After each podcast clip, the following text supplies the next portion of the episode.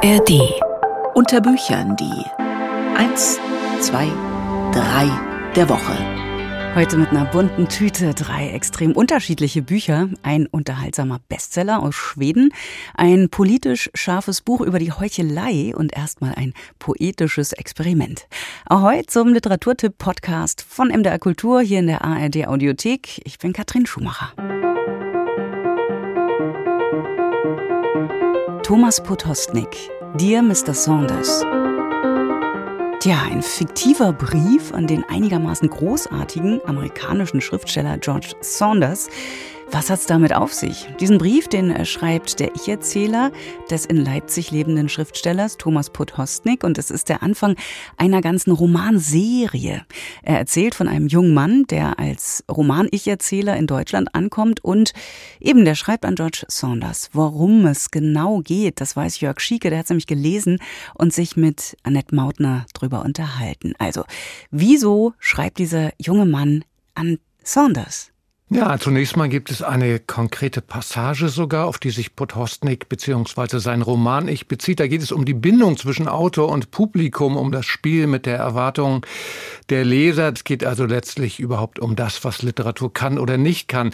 Und sie kann eben, wie wir dann sehen werden, eine Heimat schaffen und zugleich diese Heimat auch immer wieder in die fernste Ferne rücken. Das wird sich dann im Laufe dieser 100 Seiten zeigen. Saunders wird, glaube ich, hier deshalb auch angerufen, weil der Erzähler diesem Autor vertraut. Womöglich auch deshalb, weil Saunders vor seiner eigenen Autorenlaufbahn als Türsteher, Dachdecker, Schlachthausgehilfe gearbeitet hat. Und das Vertrauen in diesen Autor ist sogar so groß, dass der Erzähler ihm gleich den Namen des vielleicht ja liebsten Feindes anvertraut, und zwar mit dem sehr schönen Satz, dann eines Tages am runden Bibliothekstisch am Ende der Regale begann mein erster Krieg. Der Name Thomas Mann ist Ihnen sicher ein Begriff. Vielleicht sind Sie auch mit dem Werk vertraut. Also dieser Erzähler, Sergei ist sein Name oder auch Serge, der führt einen Krieg und Thomas Mann ist sozusagen der Inbegriff all dessen, wogegen sich dieser Krieg des Ich-Erzählers richtet. Na, ich würde sagen, da hebt man jetzt aber schon mal vorsorglich die Hände. Also Thomas Mann, unser Literatur-Nobelpreisträger, Weltliteratur, meterlange Gesamtausgabe. Was kann denn gegen den nun vorliegen? Das ist das Radikale an diesem Buch und für mich eigentlich auch ein ziemlich seltener Vorgang in der deutschen Gegenwartsliteratur, weil Thomas Potostnik sich nämlich hier mit offenem Visier gegen die stellt, die eigentlich seine Bücher lesen sollen, weil sie die letzten sind, die überhaupt noch anspruchsvolle Bücher lesen, das deutsche Bildungsbürgertum. Und das sollte man ja eigentlich als deutscher Autor umschmeicheln. Dieses Milieu liebt traditionell eben auch seinen Thomas Mann und da setzt Thomas Potostnik so sozusagen die Klinge an. Thomas Mann konnte ja wunderschöne meterlange Sätze drechseln, aber das ist eben die große Frage, worauf hat sich eigentlich diese berühmte Ironie von Mann bezogen? Er hat ja den Bürger ironisch aus der Perspektive des Künstlers attackiert, aber das gehört ihm auch dazu. Er musste dafür ja eben auch nie seinen bürgerlichen Status aufgeben. Insofern war es auch immer eine sehr behagliche Ironie. Das haben auch schon andere bemerkt. Martin Walser hat darüber geschrieben. Und genau diese Doppelbödigkeit, dieses satte zur Schaustellen eines Unwohlseins, das ist es, äh, was eben auch diesem Erzähler sich eingebrannt hat, da man ihn eben mit all seinen Bemühungen doch immer wieder auf seine Herkunft zurückverweisen wird, diesen äh, sozusagen zugereisten, dazugekommenen. Und er wird dieses Milieu nie loswerden. Da kann er in der Bibliothek sitzen, so lange wie er will und Bücher lesen, so viel wie er will. Ah, die deutsche Gesellschaft, die hat eben ein Gespür für solche Milieus. Das ist genau das, wo dann auch diese Thomas Mann Literatur zum großen Feindbild wird bei dieser satten bürgerlichen Ironie. Mhm. Also da wissen wir jetzt schon was von der Idee des Buches, also von der Zielrichtung. Wie setzt äh, Thomas Potosting das denn jetzt erzählerisch um? Ich nehme an, mit kurzen Sätzen, oder? Ja, auf jeden Fall sehr gekonnt, so in der ganzen Chemie, in der ganzen Mechanik, wie er das macht. Und der, dieser Ich-Erzähler, der sitzt also zunächst stundenlang vor dem Fernseher. Das ist so das, was wir so, so als, als bildungsfernes Milieu heute bezeichnen. Dann schwänzt er die Schule, setzt sich stattdessen in die Bibliothek und äh, durchforstet dort die Regale so auf eigene Faust, kommt in die Kreise der Gymnasiasten.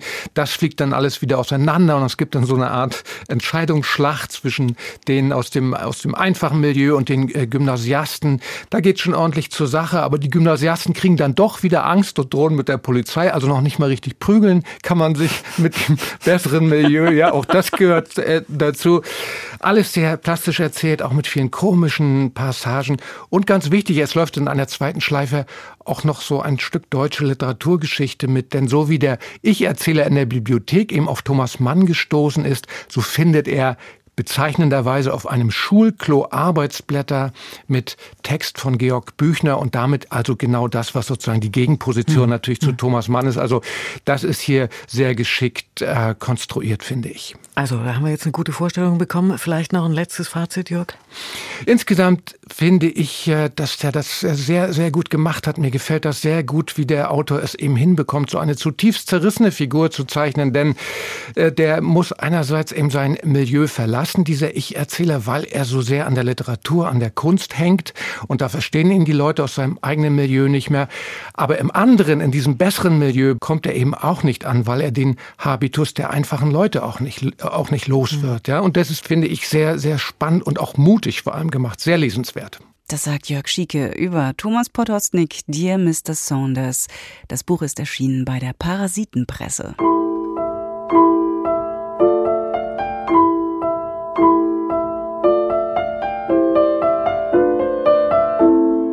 Jonas Jonasson, wie die Schweden das Träumen erfanden.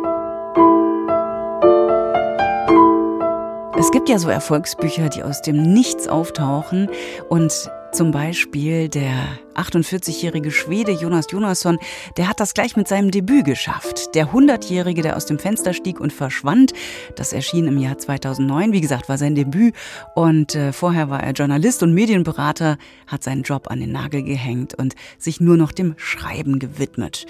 Seitdem hat Jonas Jonasson fünf weitere Bücher veröffentlicht, alle ein Erfolg. Ein neues wird immer sehr erwartet, auch übrigens von Menschen, die lieber hören als lesen und für die gibt es jetzt die aktuelle Empfehlung, nämlich wie die Schweden das Träumen erfanden, ist gleich mal als Hörbuch erschienen. Eine Satire aus der schwedischen Provinz, gelesen von Xenia Lacher und Leonie Berger. Stellt's uns jetzt vor. Der deutsche Multimilliardenkonzern Traumbett sucht einen Standort in Skandinavien. Wie aus gut unterrichteten Kreisen verlautet, liegt ein städtisches Betriebsgelände in Frihamnen im Wettbewerb mit der Konkurrenz aus Oslo und Kopenhagen ganz vorn im Rennen. Diese Schlagzeile lässt Julia Beck aufhorchen. Sie ist die frisch gebackene Bürgermeisterin des kleinen Ortes Halsterholm, der vom Aussterben bedroht ist. Vor elf Jahren hat die dortige Reifenfabrik geschlossen und seitdem heißt es entweder arbeitslos oder nichts wie weg. Für Julia Beck ist klar, Traumbett muss nach Halsterholm, dann wären alle Probleme gelöst. Durch eine kleine Schwindelei am Telefon gelingt es ihr, den Konzernchef Konrad Kaltenbacher Junior so für Halsterholm einzunehmen, dass er tatsächlich seinen Besuch ankündigt. Nun gilt, unser Dorf muss deutscher werden, um die Attraktivität zu steigern. Im geschlossenen Hallenbad wird kurzerhand die Eröffnung einer Bierstube angekündigt, der Kreisverkehr nach Angela Merkel benannt und deutsche Wochen in der Stadtbibliothek eingeführt, samt Günter Grass Büste. Dann ist der große Tag da. Konrad Kaltenbacher besichtigt Halsterholm. Fast alles läuft perfekt. Schließlich duzt man sich schon nach schwedischer Art. Aber. Ich will ganz ehrlich sein, Julia. Das Fabrikgebäude passt hundertprozentig, mindestens. Haargenau das, was ich suche. Aber für mich geht es um mehr als das. Allein schon, dass du mir 200 Stellplätze versprochen hast. Wie viele haben wir hier? 30? 22, sagte Julia und schickte heimlich ihre vorbereitete Textnachricht auf dem Handy in ihrer Tasche ab. Die lautete kurz und knapp Jetzt. Zwei Sekunden später flog das Häuschen des alten Bolmgren in die Luft. Alle Eingeweihten waren sich über den Symbolwert ihres Unterfangens einig, vor den Augen des Deutschen ihre Tatkraft unter Beweis zu stellen.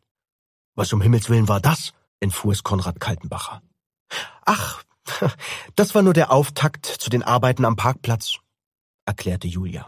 Sagten Sie, dass Ihnen 200 Stellplätze reichen? Nicht lieber 300? Julia Beck schreckt vor fast nichts zurück, um ihr kleines Halsterholm zu retten. Dabei wendet sie mit ihrer kleinen Taskforce, die aus einer Empfangsdame, einem ehemaligen Fabrikarbeiter, einer Rentnerin und einem Schüler besteht, auch Mittel an, die sich an der Grenze zur Illegalität bewegen und darüber hinaus.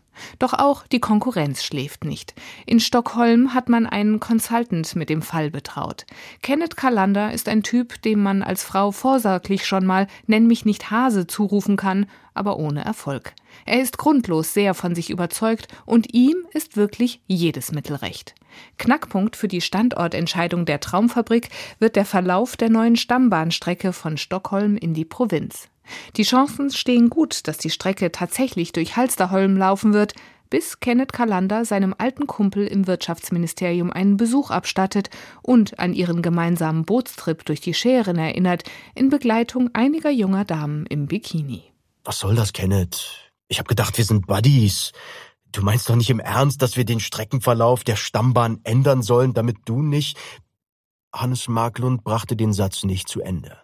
Ja, natürlich sind wir Buddies, Hannes, versicherte der Consultant. Melde dich einfach, wenn du mit deiner Frau und den lieben Kindern im nächsten Sommer das Boot leihen möchtest. Aber jetzt geht's um Politik. Ich will, dass die Stammbahn so weit weg wie möglich von Halsterholm verläuft. Und dabei kannst du mir helfen. Oder etwa nicht?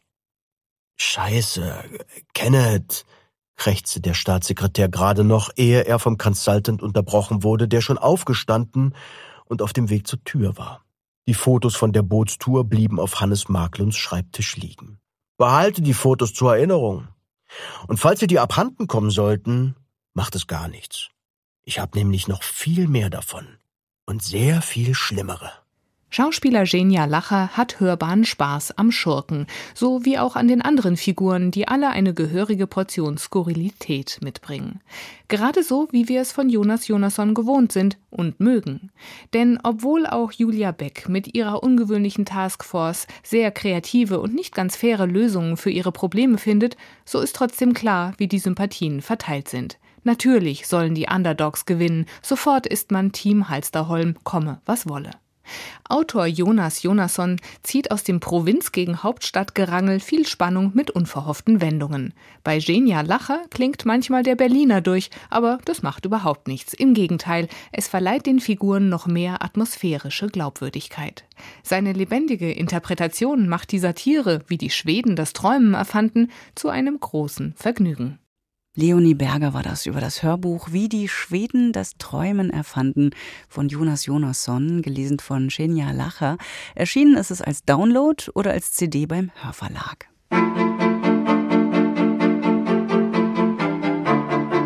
Paul Lendwey über die Heuchelei. Jetzt wird's ein bisschen härter in der Gangart. In Österreich ist er eine Institution. Paul Lendwey, geboren 1929 in Budapest, überlebt er als Jude den Terror der ungarischen und deutschen Faschisten. Als junger Mann und idealistischer Kommunist fällt er im Stalinismus in Ungnade, muss einige Monate ins Gefängnis und flieht nach der Niederschlagung des Arbeiteraufstandes 1956 ein Jahr später nach Wien. Als Journalist arbeitet er da beim ORF, schreibt über 20 Jahre lang für die Financial Times und ist bis heute Kolumnist der österreichischen Tageszeitung Der Standard. Regelmäßig schreibt er Bücher, zum Beispiel über Bruno Kreisky oder Viktor Orban, den Antisemitismus oder über seine Wahlheimat Österreich. Jetzt ist sein neues, hochaktuelles Werk erschienen und er geht dabei in die Tiefe, wenn es um Täuschungen und Selbsttäuschungen in der Politik geht. Über die Heuchelei heißt das Buch.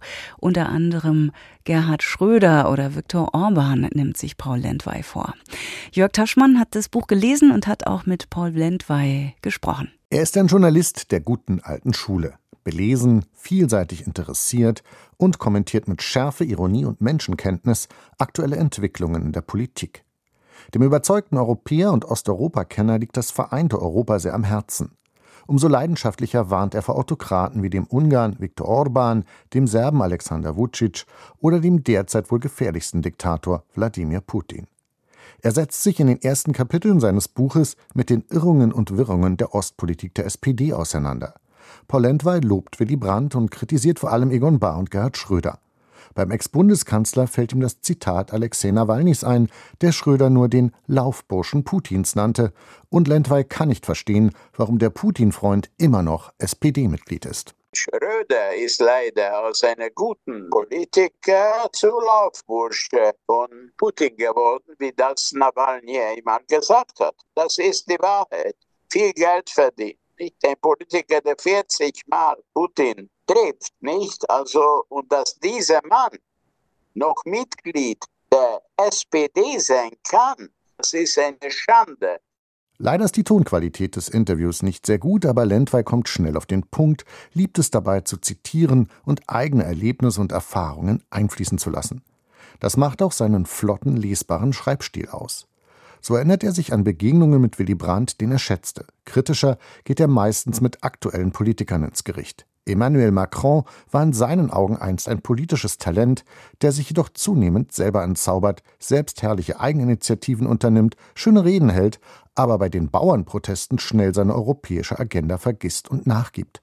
Über Olaf Scholz sagt Polentwey im Interview, Olaf Scholz kann ein hochintelligenter, belesener, persönlich anständiger Mensch sein, aber wenn er das nicht hat, was Donald Trump hat, dieser Kontakt zu den Menschen, dann ist es aus. Also äh, er kann mich beeindrucken äh, in einem Interview, aber die Massen kann man so nicht. Scholz kommt sonst in seinem neuen Buch nicht vor, Angela Merkel schon und besonders Joachim Gauck wird lobend erwähnt, der als Bundespräsident und einziger deutscher Spitzenpolitiker Russland kritisierte.